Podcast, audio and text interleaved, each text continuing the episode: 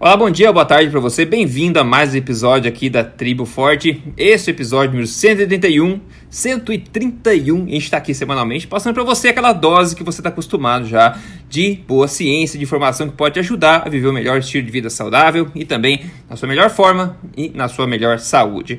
Hoje a gente vai revisitar um tópico aqui sobre é, gordura. É, tem uma pessoa bastante, digamos, influente, né? um insider, digamos assim, que acabou se posicionando é, de forma até surpreendente a respeito dessa questão da gordura. Já vamos explicar para você o que, que, é. E também uma palavrinha sobre é, dieta diversificada, né? variedade na dieta. O que, que a gente pode dizer sobre isso? Será o que é mesmo que a gente acha que é? Bom, vamos ver mais sobre isso também. Primeiro, deixa eu dar aqui dar as boas-vindas ao Dr. Souto a esse novo podcast, tudo bem? Tudo bem, Rodrigo? Boa tarde ou boa noite para você e para os ouvintes. Isso aí, a todo mundo. Seguinte, antes de começar aqui com o primeiro assunto, que é esse posicionamento interessante sobre a gordura, antes aí, eu acabei de entrar no podcast com o Dr. Souto aqui e ele me falou: Você viu, Rodrigo? Lembra que no podcast passado a gente falou sobre aquele estudo observacional que veio, que é uma avaliação do Pure, lá falando que gorduras que. que é que Primeiro, vamos voltar atrás, voltar atrás, rebobinando a fita aqui, olha só, final do dia cansado, o cérebro para de funcionar, hein, pessoal. Olha só, há pouco tempo atrás a gente falou no podcast aqui daquele estudo, aquela porcaria que saiu dizendo que low carb encurta a vida em 4 anos. A gente tirou tanto sarro disso, ainda tira até hoje. Mas enfim, uma semana depois, saiu outro estudo observacional tão, é, assim, tão ruim quanto, digamos, faz um pouco, digamos, pode dizer, até arriscar dizer que é um pouco melhor pelo tamanho e um pouco mais parrudo que o outro, mas enfim, outro estudo observacional é, apontando é, a opinião oposta a essa, né? Então diz e não disse. Agora a gente falou, quando é para condenar low carb, todo mundo dissemina, né? Então virou basicamente um caos, parecia uma, uma guerra na internet com pessoas mandando torpedos para cá e para lá, pedindo para a gente comentar sobre tal low carb que encurta a vida. Agora, quando saiu o outro estudo falando bem nesse caso de carnes e queijos e gordura, né? Falando bem de low carb, aí quase ninguém disseminou essa informação é, e a gente a, mencionou a isso no podcast foi passado. tomada por som de grilos, né? As é, os sons de grilo dominaram a internet. Mas eu entrei na conversa com o Dr. Souto e falou: você viu? A gente comentou no, no, podcast passado que não tinha saído, mas eu recebi aqui uma manchete que saiu é, em Portugal, Dr. Souto. Conta pra gente que lá pelo menos eles passaram essa manchete. Né? Então, lá eles passaram a manchete, mas eles passaram a manchete quase pedindo desculpa. Ah, olha que legal, eu vou ler para vocês a manchete. É da revista Visão, revista de Portugal. Quem diria, dois pontos, carne vermelha e queijo podem ajudar na saúde cardiovascular? Por que, que quando saiu um estudo bizarro falando que low carb reduziria sua expectativa de vida em quatro anos, não saiu quem diria? Low carb uhum. pode diminuir a sua expectativa de vida em quatro anos. Tipo, eles colocam eu já sabia, vocês viram como é... esta dieta é ruim. Agora, quando é um estudo tão observacional como aquele outro, dizendo que carne vermelha e queijo ajudam na saúde cardiovascular, a manchete começa com quem diria? Dois pontos. Então vocês veem o tratamento diferencial que a mídia dá. Primeiro, aquilo que o Rodrigo falou, quando saiu aquele outro estudo, parecia que o apocalipse tinha chegado tá certo? Os cavaleiros do, do Apocalipse vieram nos seus cavalos alados, tocando trombetas no céu, dizendo que a gente ia viver menos porque estava trocando pão pelo salmão. E isso saiu em absolutamente todos os portais de notícias, todos os principais jornais, inclusive nos telejornais de várias uhum, emissoras, é. não só da Globo. Tá? Aí saiu outro estudo, uma semana depois, como o Rodrigo bem disse, é um estudo maior, mais robusto e dizendo o contrário, e é som de grilo. Né? Olha, eu tinha visto em inglês um ou dois jornais britânicos aí colocarem a notícia, né? em português no Brasil não tinha visto nada, e aí um leitor me mandou uh, essa, um leitor português mandou uh, esse link. Tá? Mas a parte mais engraçada, pessoal, vem agora. Tá? eu vou continuar lendo o primeiro parágrafo uh, da, da reportagem. Abre aspas. Não somos nós que dizemos, e até nos espantamos por publicar essas conclusões. É. Ah, mas Desculpa, a né? verdade né? é que um estudo de investigadores canadenses, envolvendo milhares de pessoas de 50 países, chegou à conclusão de que comer carne vermelha e laticínios diminuiu a probabilidade de morte prematura. Então, pessoal, olha só. Quando é para dizer que low carb faz mal, é uma festa. É basicamente o pessoal tá dançando, soltando foguete, dizendo viu, viu, a gente sabia. Uhum. Né? Agora, quando é para dizer que low carb faz bem, a reportagem é uma revista séria, tá? A revista Visão é, uma, é a revista semanal mais importante lá de Portugal, uma revista séria. Começa, não somos nós que dizemos. É. tipo assim, ó, desculpa, tá? Não é Exato. nós que estamos dizendo, é que saiu um estudo aí, mas pô, pessoal, desculpa, tá? Não somos nós que dizemos e até nos espantamos. Tá? Então é, aí depois é. vem ainda mais uma parte, ó. Andamos há anos a ouvir dizer que a gordura presente na carne vermelha em alguns laticínios não é compatível com um coração saudável. Há anos que por isso mesmo tentamos evitá-los, procurando esquecer o bem que nos sabem. Conseguimos dizer não a um suculento bife ou deixamos de lado um belo pedaço de queijo da serra. Uh, e por aí segue, tá certo? Que história então, triste, né? Uh, é, é, é, incrível porque o, a mensagem que nós queremos deixar para você, ouvinte, é que estudo observacional não estabelece causa e efeito. Nós não fizemos uma grande fanfarra quando esse estudo aqui saiu, porque ele é um estudo observacional. Da mesma forma que esse aqui não é o que define para nós que queijo e carne não tem problema, aquele outro não é o que define para nós que quem come queijo e carne vai morrer quatro anos mais cedo. Os dois são estudos observacionais. Eles servem apenas e exclusivamente para levantar hipóteses que podem ser testados em ensaios clínicos. A uhum. única forma de saber quem tem razão, se é aquele estudo da outra semana ou esse, é pegar um número grande de pessoas, sorteá-las, metade para fazer um tipo de dieta, metade para fazer outro tipo de dieta, acompanhar por vários anos e aí nós vamos saber. Enquanto isso não for feito, nem quem diz que faz mal e nem quem diz que faz bem tem razão baseado nesse tipo de estudo. E aí, o que, que a gente pode fazer? A gente pega os ensaios clínicos randomizados que já existem. Tá? Tudo bem, nenhum deles dura mais do que três anos. Então, o que nós podemos dizer é o seguinte: por até três anos, uma dieta com menos carboidratos refinados e que, portanto, tem a presença aqui da carne e do queijo, está associado com remissão de diabetes, remissão de sino metabólico e perda de peso. Ora, é pouco provável que uma pessoa que tenha perdido peso, que tenha revertido o seu diabetes e que tenha revertido a sua sino metabólica vá viver menos por causa disso, tá certo? Na ausência uhum. de qualquer estudo de mais longo prazo, e veja bem, também não tem estudo mostrando que dieta de baixa gordura é boa no longo prazo. Tá? Então, estudo longo positivo mostrando benefício não tem para ninguém. O único que tinha era o da dieta mediterrânea, que era o PREDIMED, tá? e o estudo da dieta mediterrânea foi retratado, foi uh, retracted esse ano por uma, uma, série de problemas, foi republicado com as mesmas conclusões, mas o pessoal perdeu um pouco a fé. E aquele estudo mostrou que uma mediterrânea com mais gordura era melhor do que uma dieta de baixa gordura, ok?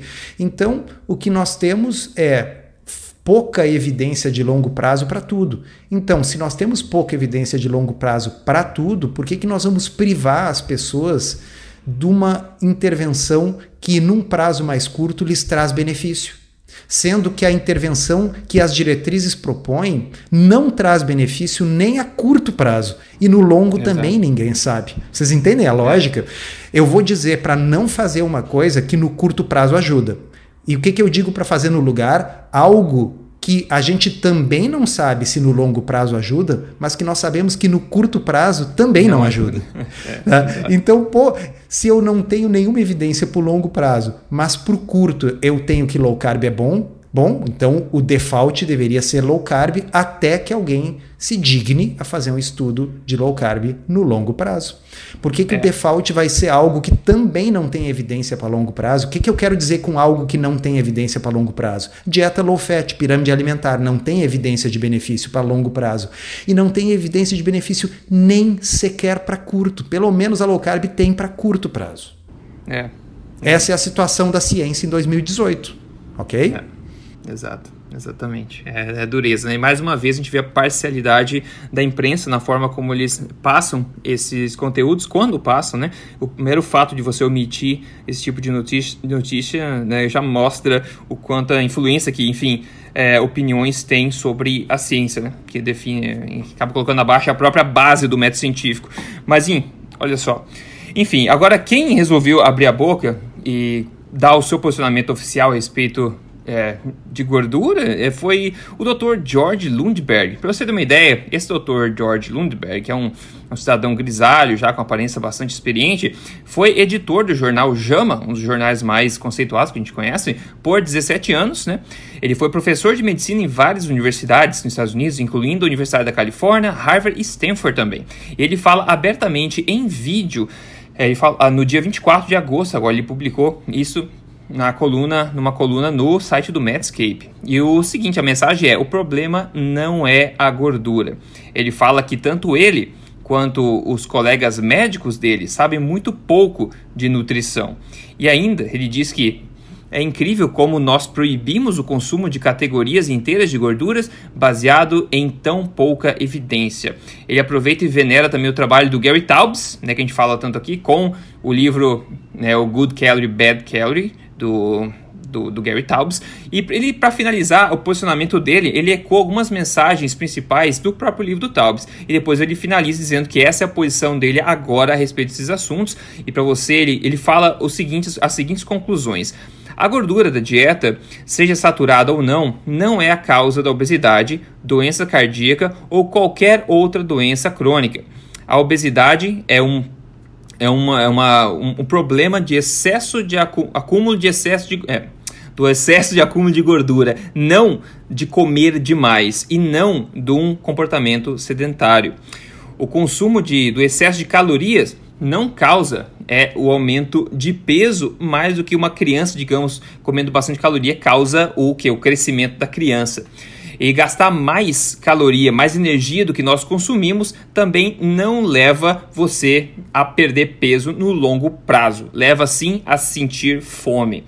Essa basicamente são as conclusões dessa pessoa extremamente influente, como ele, ele mesmo se chama do insider, que é uma pessoa que está ensinando, ensinou médicos, né, docente de, de uma das maiores universidades dos Estados Unidos e também foi editor dos principais jornais por 17 anos. E ele mesmo assume o erro, ele assume ter feito parte de um colundro, né, que a gente fala de uma organização contra o próprio colesterol, de propor, né, de, de espalhar a informação contra colesterol no passado, e hoje ele se retrata muito, é, assim, é, com muita coragem, eu diria, e dizendo exatamente isso que eu acabei de falar para vocês e tem um link dele falando isso em vídeo direto para a câmera também. Então é uma ação louvável dessa pessoa, o Dr. Souto, e mais uma vez uma prova aí que até mesmo os dinossauros podem ainda mudar, né? É, eu achei muito legal, uma coisa muito digna, né? Porque o sujeito, como você disse, assim, ele é um cara grisalho, experiente e, e, que foi um cara muito importante, editor da revista da Associação Médica Americana, diretor de uh, curso de medicina de grandes universidades. Uh, uh, e esse cara chega neste momento, lê o Good Calories, Bad Calories e diz assim, cara, eu estava errado todo esse tempo. Em determinado momento no texto ele diz assim, é incrível como um jornalista lendo esse monte de evidências que estava disponível para todos nós conseguiu chegar a conclusões completamente distintas e, e é incrível no sentido assim como nós podemos ficar tão cegos em relação a isso por tanto tempo. Né? Então, uh, esse sujeito vem aí para ser a exceção, para contradizer aquele ditado de que as pessoas não mudam de opinião, o que vai acontecer é que elas vão se aposentando e morrendo, e outras mais jovens vêm com outra uhum, cabeça. É. Não, de vez em quando alguém tem a honestidade intelectual de resolver a, a, sua dissonância cognitiva da forma correta, né? Porque a dissonância cognitiva, lembrando, né, pessoal, é a gente abrigar na cabeça duas ideias incompatíveis ao mesmo tempo. Então, uma delas é assim: eu sou um, um, cara excelente, eu fui professor nas melhores universidades, eu fui editor das melhores revistas científicas, portanto, eu sou extremamente competente, eu estou correto. E aí, no mesmo cérebro está o seguinte: uh, tudo que a gente pensou e aprendeu sobre nutrição nas últimas décadas está errado, porque eu li o livro do Taubes e cheguei a essa conclusão. Bom, eu não posso abrigar essas duas ideias da mesma cabeça ao mesmo tempo, tá certo? Infelizmente, a dissonância cognitiva costuma ser resolvida da seguinte forma: não, esse Taubes é um louco, ele é um mero jornalista, eu não vou dar bola para isso. Imagina, eu que tô certo, eu e todos os outros médicos e nutricionistas que sempre afirmamos que a gordura faz mal e tal. Não, ele resolveu da forma correta, né? Ele resolveu fazer o meia-culpa, diz: olha, eu estava errado como é que ele resolveu? Ele resolveu a dissonância cognitiva admitindo o erro e confessando isso num vídeo olhando para a tela que saiu num portal de notícias médicas muito importantes que é o Medscape. Eu achei sensacional. Assim, isso é um negócio que uh, deveria ser encaminhado aí para cada diretor de cada universidade, de cada curso de nutrição e de medicina. Sim, é verdade. Mais um exemplo que está mudando de dentro. Eu espero que as pessoas não vão, os colegas eles não vão né, desmerecer ele ou questionar a credibilidade dele. Ele está ficando velho já, já não sabe o que mais diz esse velho. Eu espero que ele tenha a atenção que merece, né? Porque realmente é louvável uma atitude dessa de uma pessoa que foi tão influente, ainda é, enfim, ativa nesse, nesse cenário médico no mundo inteiro. E mais uma vez fica aí o alarme gritante, pessoal, de quão errada a coisa está, de quão incrível coisa. Inclusive, ele, menciona, como a gente já falou várias vezes aqui, doutor Souto, que esse tipo de aberração científica parece acontecer com essa somente com essa frequência na ciência da nutrição. Ele compara outras ciências e fala que parece que as coisas não acontecem da mesma forma. Então é aquela é, coisa é, livre de evidência, né? Se eu fosse um aluno de uh, sociologia, alguma coisa assim, eu faria um, uma tese sobre isso. É. o que acontece com a nutrição? Por que a nutrição tem isso tão forte, diferente das outras ciências da saúde? Porque somente a nutrição resiste tanto à mudança. Né? Uhum, a maioria uhum. das outras abraça a mudança. Né? Dentro da medicina, a mudança é considerado progresso. Dentro da nutrição, é considerado heresia. boa, Hã? muito boa. Uhum, exatamente isso. Caramba, caramba. Mas não para quem escuta a gente aqui, então é isso aí. Não. Olha só, eu vou falar um pouco sobre dieta variada. Uma dieta variada, diversificada, muito importante, né?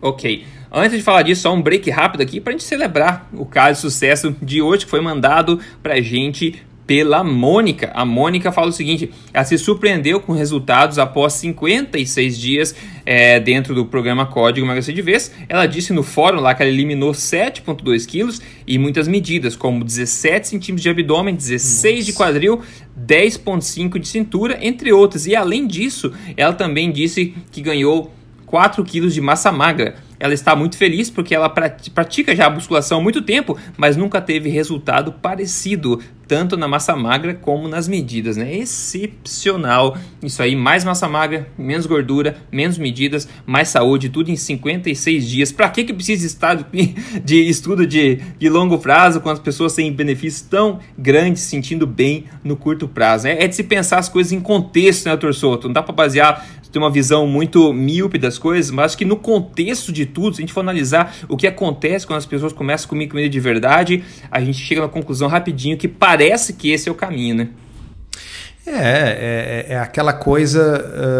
Uh obviamente seria bom ter um estudo de longo prazo. Eu acho é. que à, medida que o paradigma for mudando, daqui a alguns anos, daqui a algumas décadas, um NIH americano, uh, um CDC, enfim, alguém vai botar dinheiro e fazer finalmente esse estudo para botar uma pá de cal sobre esse assunto. Mas até que isso ocorra, nós temos que nos basear na melhor evidência disponível. E a melhor evidência disponível é o quê? Aquilo que traz a melhora imediata, aquilo que traz a melhora logo. Né? Uh, seria mais ou menos como uh, quando a gente usa medicamentos, né? Então, sim, num primeiro momento, é, seria bom ter estudos de longo prazo para ver o efeito daquele medicamento sobre a mortalidade dos indivíduos. Tá? Mas até que a gente tenha isso, a gente vai se basear nos estudos de mais curto prazo, mostrando que aquela medicação traz benefício, ao invés de propor algo que não tenha benefício nenhum. Basicamente, eu vou pegar essa analogia que eu fiz tá? É, de um estudo. Então, imagina um estudo que mostre que um determinado remédio traz benefício em cinco anos. Tá? Mas eu não tenho um estudo mais longo para ver se ele muda a mortalidade dos indivíduos. O outro braço do estudo é placebo, quer dizer, o placebo não tem efeito nenhum. Na nutrição é como se as pessoas dissessem assim: nós temos uma dieta low carb que traz benefício em até 3 anos, mas nós não temos um estudo de 15 anos para saber se traz benefício na mortalidade, então vamos usar o placebo. É. tá Sacanagem, né? Com remédio a gente não faz isso. Se a gente tem uma medicação que ela é eficaz em alguns anos, bom, até que saia um estudo mais longo, a gente não usa o placebo, a gente usa o remédio, que é eficaz. Então, se eu tenho. Uh, porque a dieta da pirâmide alimentar, a dieta de baixa gordura e baixa caloria, ela é o placebo, tá certo? A gente sabe que ela é ineficaz. Então, para que propor o placebo se nós temos um tratamento ativo eficaz, que é a low carb, provado por ensaios clínicos randomizados? É isso que eu não entendo. Estou sendo repetitivo porque eu não entendo, Rodrigo. É, não, dá para entender. E outra coisa, se você analisar que uma dieta, a gente estudar historicamente, enfim, a alimentação humana no planeta Terra, a gente vê que naturalmente uma alimentação baseada em alimentos de verdade, até porque não existe indústria, e tende a ser na maior parte das vezes, mais baixa em carboidratos do que nem se compara ao que é hoje em dia. Então, é assim a gente não acreditar que essa alimentação natural do ser humano no planeta Terra não é a melhor coisa para a gente, qual é a alternativa? A alternativa é que nós somos alienígenas, então uma outra dieta alimentar é melhor para a gente. Então, se você não acredita que você é alienígena, você precisa acreditar que essa é a melhor dieta para nós. Então, é, tá, vamos, tá vamos combinar que pelo menos é um bom ponto de partida, né? É um bom, é um Na ausência de, de evidências de estudos randomizados que durem 10 anos, bom, vamos usar o bom senso e os estudos mais curtos, né? É, com certeza. Olha só, dieta variada. Saiu no G1, tá? No, no fatídico bem-estar, que a gente já, já, passou algumas vezes aqui no podcast, mas enfim.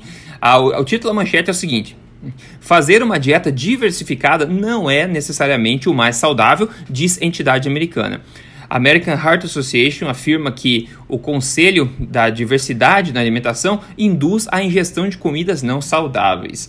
O artigo no Bem-Estar diz o seguinte: na verdade, a chamada diversi diversidade leva à ingestão de alimentos que deveriam ser evitados, como doces e carne vermelha. Olha só, o que contribui para a maior ingestão de calorias. A melhor recomendação, segundo a entidade, né, a Associação Americana do Coração, nessa revisão que eles estão ecoando aqui é que você coma mais frutas, legumes e verduras, prefira feijões e cereais integrais, escolha produtos lácteos com baixo teor de gordura, olha só pessoal, medo pela gordura sempre, opte por nozes, que são ricas em gorduras, aves e peixes, e limite o consumo de carne vermelha, por quê, né? Evite doces, bebidas açucaradas e as conclusões da revisão da American Heart Association são o seguinte: não há evidência de que uma maior diversidade alimentar global prova o peso Promova o peso saudável ou alimentação ideal. Isso concorda em gênero, número e grau. Não existe nenhuma prova para se ecoar essa recomendação de ter uma alimentação diversificada,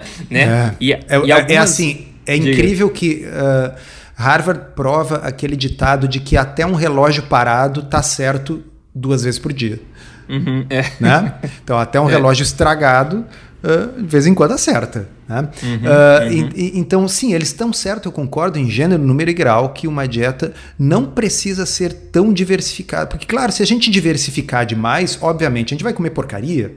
Né? Uhum. Então, se uma pessoa, por exemplo, comer uh, um, um dia uma carne, um dia um peixe, uma saladinha, e aquilo for a dieta dela sempre, todos os dias, provavelmente ela vai estar tá fazendo uma dieta maravilhosa.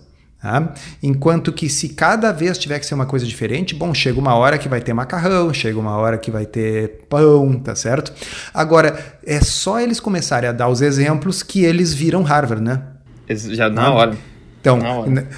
veja bem, eu nem vou entrar no assunto da carne vermelha, que pelo menos tem alguma celeuma. Né? Tem alguma celeuma, por quê? Porque tem estudos observacionais que envolvem a carne vermelha com problemas, e tem outros estudos observacionais, como esse que nós citamos hoje, que diz que a carne vermelha está associada com bons desfechos de saúde. Como a gente já falou mil vezes aqui, estudo observacional não estabelece causa e efeito e não deveria basear condutas de saúde pública especialmente quando tem ensaio clínico mostrando o contrário. Agora, vamos falar dos laticínios, Rodrigo, laticínios gordos. Uhum. Uh, todos os estudos, todos os observacionais e os ensaios clínicos, a totalidade da literatura diz que os laticínios gordos são melhores do que os laticínios magros. Hum, e qual é a recomendação? E Harvard fala essa porcaria. É. é. incrível, porque eles têm fobia da gordura. Então, basicamente, é, uh, uh, é, é como se eles colocassem um óculos vermelho e eles só vissem o mundo vermelho. Mesmo que eles estejam vendo uma coisa que não é vermelha, eles enxergam vermelho, porque os óculos deles são vermelhos. Tá? Então, eles têm uma espécie de um óculos que faz com que eles vejam gordura da carne e gordura dos laticínios como algo que faz mal. Mesmo que a totalidade da literatura mostre que a gordura dos laticínios está associada com bons desfechos, e eu vou repetir para vocês, para quem ainda não sabe, tá? laticínios gordos, em comparação com laticínios magros, estão associados com menor índice de massa corporal, menor incidência de obesidade e menor incidência de diabetes. Tá? Então, todos os estudos que avaliam isso aí, as meta-análises que avaliam isso aí, é consenso hoje, não tem mais dúvida que laticínios gordos têm melhor, estão associados em estudos observacionais, esses que Harvard gosta tanto, é. com bons desfechos. Então, por que eles dizem isso? Porque eles são incapazes de dizer, dizer algo diferente, tá certo? Uhum. Vai contra uhum. a religião deles. Exatamente. Porque isso não é Exatamente. é ciência, tá certo? Isso é religião. Isso é religião. As outras duas uh, conclusões dessa, eh, desse artigo da American Heart Association é que há algumas evidências de que uma maior variedade de opções de alimentos podem retardar a sensação de saciedade e aumentar a quantidade de alimento ingerido. E por último, uma maior diversidade alimentar está associada à injeção de mais calorias, baixos padrões alimentares e ganho de peso em adulto. Bom, eu acho que o elefante na sala é que a recomendação de você tenha uma alimentação variada e equilibrada não significa absolutamente nada e cada um tenta ter a sua própria interpretação disso, né? Então o problema está na recomendação, na verdade. E, e e não pode ser tão subjetiva a ponto das pessoas entenderem tudo de forma errada. Se a gente for fazer variar de verdade, tem que comer o pãozinho de vez em quando, o açúcar de vez em quando, o pão. É bom que seja variada se for de alimentos de verdade, né? Mas nem assim eu acho que é uma necessidade, na verdade. É uma questão de privilégio e preferência de quem pode ter uma alimentação nesses moldes, na minha opinião. É, concordo. Fechei. É, acho que é isso aí. Então é isso aí, pessoal. Quanta recomendação que a gente escuta como correta por aí, que agora a gente está contestando aqui nessas era, nessa era atual da nutrição, na verdade, quantas pirâmides que a gente está invertendo aqui. Então a pergunta é qual a próxima, qual a próxima crença que você tem, que você escuta por aí, que vai ser logo questionada e que tem grande chance de estar equivocada, né? É uma pergunta que tem que ficar na cabeça de todo mundo aí. Doutor Souto, o que, que você degustou na sua na última refeição, hein? Nada muito variado, viu, Rodrigo? Ai, ai, ai. Nesse caso é uma boa notícia. É uma boa notícia, eu estou falando isso para é. dizer, olha, viu? Que coisa boa, nada muito variado. Eu comi aquelas coxinhas da asa, sabe? A coxinha Sei. da asa do frango. Sei. Eu devo muito ter bom. comido umas oito daquelas. Opa. Eu comi um monte daquilo. Uh, e foi aquilo e um, e um pouquinho de salada e foi só. Porque na realidade uhum. eu sigo um pouco isso que nós estamos falando. Eu não tenho grandes variações na minha, uh, na minha dieta. Né? Quem está acostumado a ouvir aqui já sabe. Se você me perguntar do meu almoço, vai ser ou um franguinho, ou uma carne, ou um peixe e uma salada, e é aquilo. Tá? Porque, uhum. afinal, é isso, né? Imagina se precisasse muita variedade na atmosfera que a gente respira também. É, exatamente. tá? Então o ser humano evoluiu respirando 20% de oxigênio, 80% de nitrogênio. Então a gente respirando isso vai dar bem. Se o ser humano evoluiu consumindo aquilo que podia caçar, pescar e colher, é isso aí que tem que comer. Tá? Não precisa uh, variar e não precisa ser coisas exóticas também. Sempre bato ah, nessa é. tecla. Tá? É. Esses dias eu publiquei alguma coisa no Instagram e aí alguém falou lá que ah, o problema é que as carnes têm que ser uh, carnes uh, orgânicas criadas a pasto, frango, não sei o que. Sempre aquela história. Então a história do frango com hormônio. A Patrícia Aires, Patti Aires, sempre fala, né? Quem tiver na tribo forte provavelmente vai ver ela falar isso de novo, que não tem esse negócio de hormônio no frango. Na realidade, esse frango ele é grande, ele tem mais peito, mais coxa por seleção genética. Nem pode ter hormônio. Boa parte dessa nossa é. produção é feita para exportação. Isso é testado por amostragem. Se detectarem qualquer traço de qualquer coisa, toda a carga tem que voltar de navio para o Brasil e não pode ser exportada. Tá? Então, uh, na realidade, as pessoas falam isso aí. Basta vocês conversarem com alguém que conhece, que está presente na cadeia de produção, que é aí engenheiro agrônomo, que é uhum. veterinário e trabalha com isso, para vocês verem que não é verdade. Sim, se eu tiver a possibilidade de comprar a galinha caipira que cisca da pessoa que tem uma chácara, tá certo? Tudo bem, eu concordo, é melhor. Mas o problema é o seguinte: as pessoas fazem esse terrorismo nutricional de que tem que ser, se não for a galinha caipira criada solta na chácara, se não for o boi que comeu capim até o seu último dia de vida e uh, morreu com, uh, enfim, uma injeção de um sedativo, uma coisa assim, tá certo? Se não for dessa forma, eu não posso comer. Bom, aí a gente deixa as pessoas com que opção? Com, é, com é. miojo? Come pão, é, exatamente. Com pão tá certo? É, é. é evidente, para mim é auto-evidente, é absurdamente evidente que mesmo que a pessoa coma o franguinho do supermercado e a carnezinha do açougue, ela vai estar tá muito melhor do que se ela comer o pão feito com o trigo benzido pelas virgens do Himalaia, que continua sendo pão. Exato, exato. Eu acho legal que a Paty de vez em quando posta, ela posta ovo, por exemplo, e faz uma descrição assim romântica, que é ovo não sei o que, benzido e não sei o que, abençoado. Para quem não conhece, vai lá no Instagram da Paty, lá Paty Iris, dá uma olhadinha que é bem engraçado o que, que ela, ela escreve. Sobre o frango, aqui no, no Canadá, se eu não me engano, desde 1967 que é proibido o uso de, de hormônio, então é uma coisa muito velha, pessoal, muito velha essa, essa questão, não precisa ter muito medo. Inclusive, a asinha de frango é uma das coisas que eu tento sempre pegar como, como fora em, em restaurante, asinho de frango, com um tempero de sal e pimenta só, e tentar sempre pegar um lugar que eles não colocam aquele monte de empanados, né? Que só estraga a bendita asinha de frango e de preferência que não seja frita em óleo vegetal também, né? Então até aí é difícil, mas quando você encontra uma asinha de frango bacana, bem feita, é uma ótima opção aí. E não é variada e é deliciosa e, e satisfaz com, com muita certeza, né? Uh, Muito bom. E você, é, Rodrigo? É, é, é, isso que eu dizer. Eu também, a minha foi menos variada ainda, na verdade. É, eu peguei um baita de um, de um bife, um bife 300 gramas e com um pouco de queijo brie de, de cabra. Esse foi o meu almoço de hoje. Também não senti nenhuma necessidade de variação. Inclusive, pensando em variação, se a gente for pensar evolutivamente, é meio ridículo a gente imaginar, por exemplo, que um, o esquimó, por exemplo, tem que comer, sei lá, carne, carne de vaca, ou que o Maasai tenha que comer salmão, ou sei lá carne tubarão para ser mais variada, né? Que não faz sentido evolutivo que a gente precisa ter uma, um arco-íris no prato que a gente fala, né? Não faz sentido nenhum. Então, se não faz sentido evolutivo, não faz sentido assim a primeira, a first glance que a gente fala, né? na primeira pensada, imagina só é, se, se faz sentido recomendar isso para a população inteira, né? Então, enfim, tem muita coisa errada. Muita coisa é. errada. Alguém me mandou uma mensagem também perguntando onde é que eu comprava ah. salmão do Alasca. Eu disse: olha, eu sei que ah. tem no Alasca, né? é. no Alasca tem. Exatamente. No Alasca deve ter. Então, assim. Uh, se o pessoal, sei lá, tentar achar no meu blog, no meu Instagram, muito mimimi dessas coisas muito sofisticadas, está no lugar errado. Tá? Eu creio que as pessoas se perdem no detalhe Tá? quando na realidade 90% do benefício está no principal. E o principal não precisa ser difícil nem elitista. É, não, perfeito. Dito e feito, ponto final. É isso aí. Com isso, já fechando aqui este podcast. Se você tem interesse, entrar no Código Emagrecer de Vez, entra aí, códigoemagrecerdevez.com.br e começa aí a degustar no estilo de vida saudável e todos os benefícios que isso traz para você no curto e no longo prazo. Semana que vem a gente está aqui de novo para falar com você. Até lá então, obrigado, doutor Souto. A gente se fala.